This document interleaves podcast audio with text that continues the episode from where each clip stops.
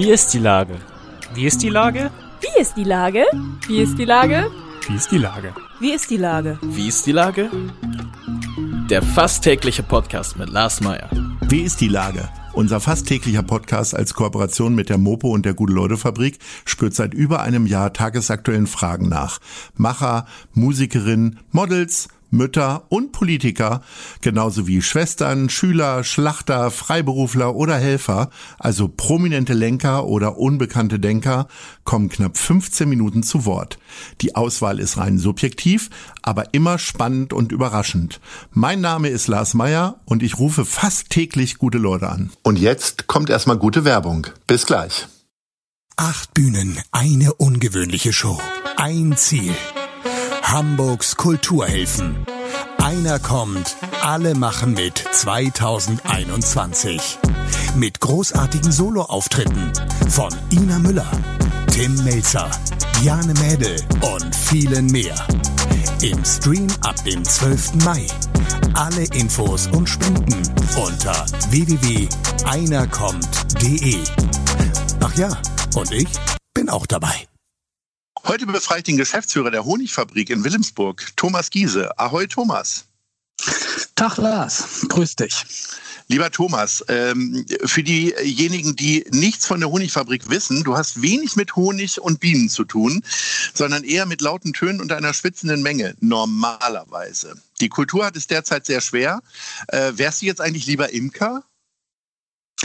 Nee, ganz bestimmt kein Imker irgendwie. Kultur ist schon eher mein Ding irgendwie, obwohl was ich so ganz cool finde, ist, dass die Energie, die den, den Bienen und dem Honig zugeschrieben wird, irgendwie das zu transferieren in diesen Bereich Kultur, das ist gar nicht so eine schlechte Idee.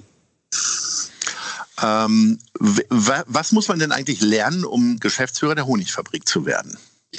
Ja, man muss einfach eine totale Affination zu dem Themenkomplex Kultur und Kunst haben irgendwie. Das ist eine wichtige Voraussetzung. Und man muss eine Spezialität haben, man muss irgendwie wissen, wie Wilhelmsburg tickt.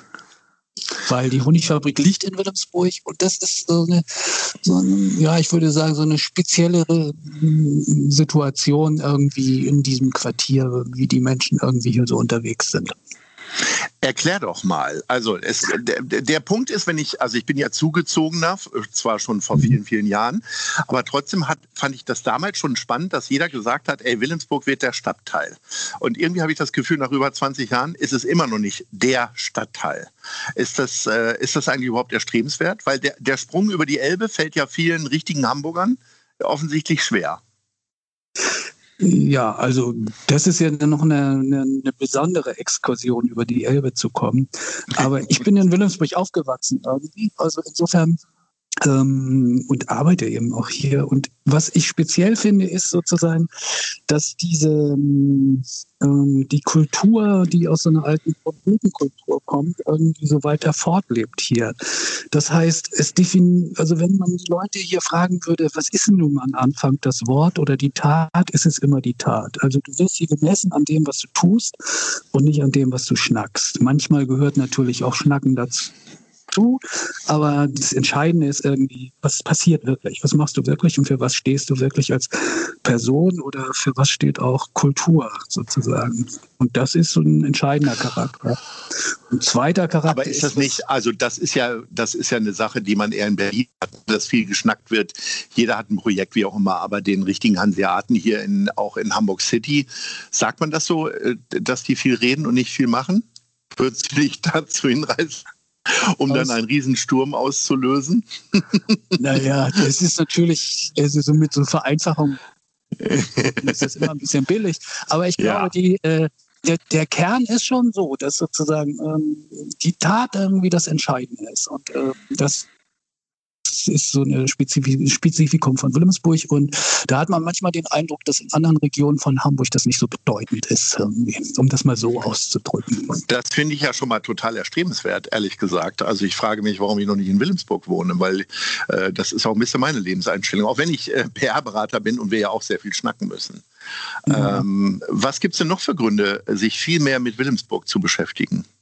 Naja, was, äh, was Hamburg insgesamt von Wilhelmsburg lernen kann, ist irgendwie, dass äh, die Frage von Integration von Menschen irgendwie unterschiedlichster Art irgendwie gar nicht so kompliziert ist irgendwie. Also ich glaube, das ist so ein weiterer Charakterzug. Und so ein anderes Moment, was ich auch total wichtig finde, ist immer die, ähm, also die, die Menschen, die hier länger leben oder auch nicht so lange hier leben, wissen, dass sozusagen es zwischen so Phasen von so Hochs in einer Gesellschaft, wo alle freudig sind und wo man auch äh, Geld im Portemonnaie hat und so, dass es auch immer wieder Phasen gibt, die äh, ja, die sehr krisenbehaftet sind und eben kein äh, Geld bedeuten im Portemonnaie. Und trotzdem kann man ganz kann man leben und kann daraus wieder Perspektiven entwickeln. Also das heißt, wie geht man eigentlich mit Krisen um und wie kriegt man das hin sozusagen?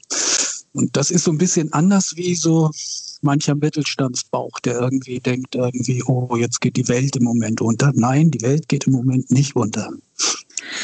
Wie kriegt ihr das denn hin von der Honigfabrik? Um mal, also ich sag mal, der Kulturbereich ist ja schon auch der Bereich, der mit am meisten leidet weil eben nicht nur die Finanzen fehlen, sondern einfach auch der innere Drang, sich zu präsentieren, egal in welcher Form.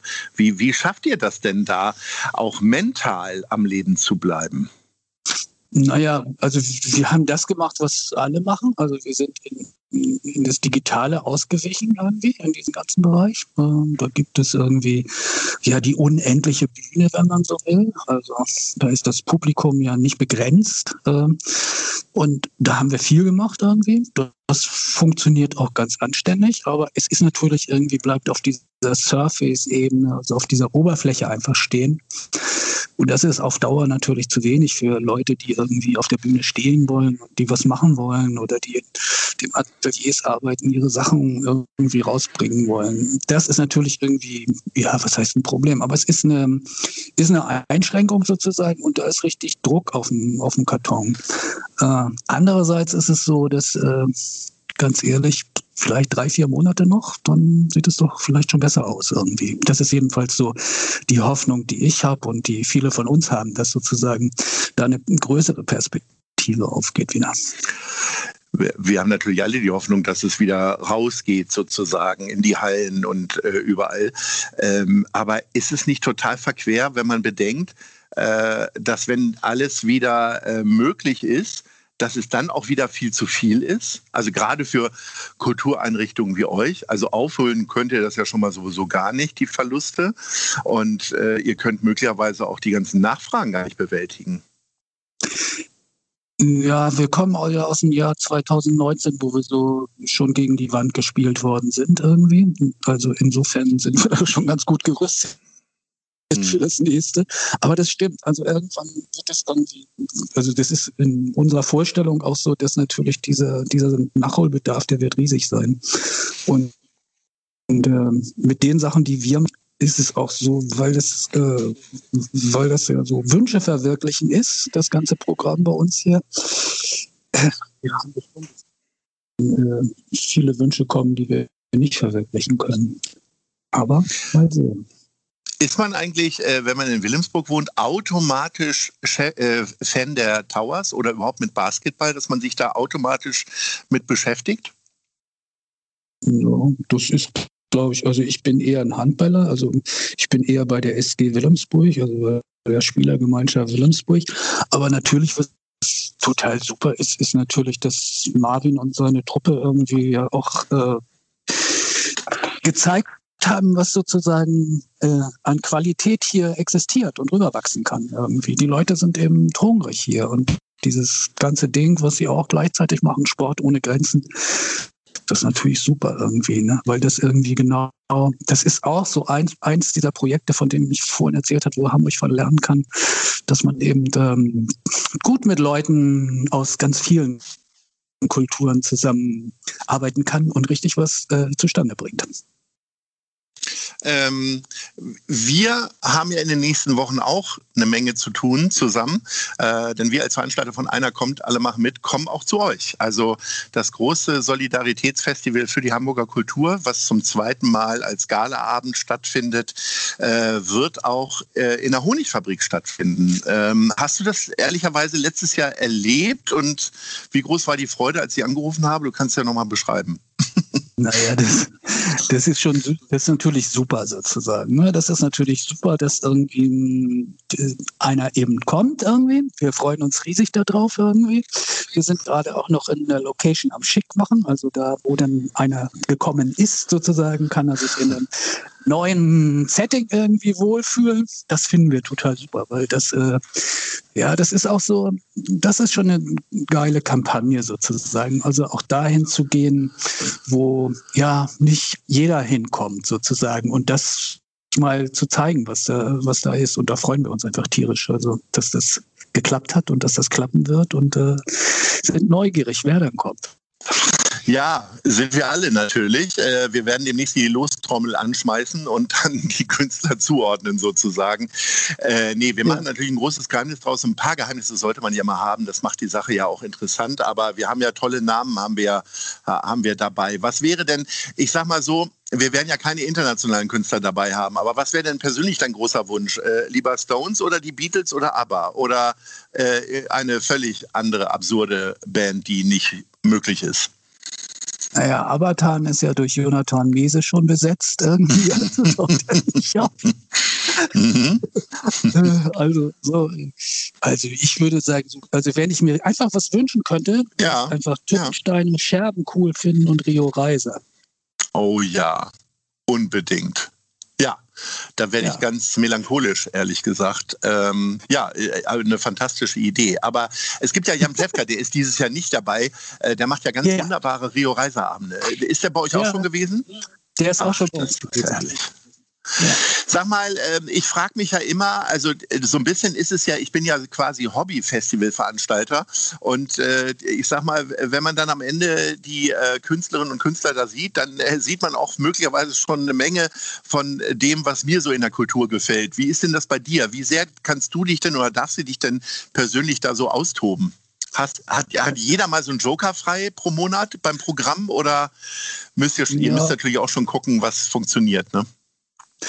Ja, wir müssen einerseits gucken, was funktioniert, aber wir gucken natürlich auch irgendwie, was so die Präferenzen sind. Also ich selber habe nicht so viel mehr mit dem Programmbereich zu tun, irgendwie mit der Mucke, die irgendwie unten läuft. Aber ich kann mir immer schon was wünschen. Ich gehe dann immer zu den Kolleginnen und Kollegen, die das machen und sagen, Mensch, und wer das nicht mal? Und dann sagen sie, oh, was willst du denn schon wieder? Aber dann gibt's eben also auch so total geile Sachen irgendwie. Ne? Also das letzte, wo mein Herz aufgegangen ist. Hier war Giovanni Weiß irgendwie, das war schon aus dem obersten Regal. Das macht schon Spaß. Und wenn man dann weiß, dass Giovanni und seine Familie hier leben, dann ist das mhm. natürlich mhm. auch nicht schlecht irgendwie.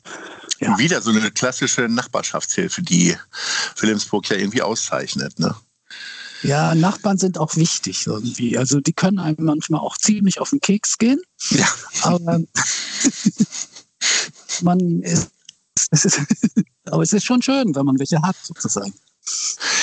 Mein lieber Thomas, äh, es hat wirklich sehr viel Spaß gemacht, äh, mit dir zu sprechen. Du hast uns allen nochmal äh, Wilhelmsburg schmackhaft gemacht und vor allen Dingen natürlich die Honigfabrik.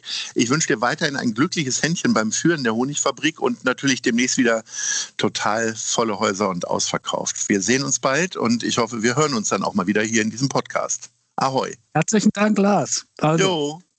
Tschüss. Genieße es die Zeit. Bis dahin. Ja. Tschüss. Eine Produktion der Gute-Leute-Fabrik in Kooperation mit 917XFM und der Hamburger Morgenpost.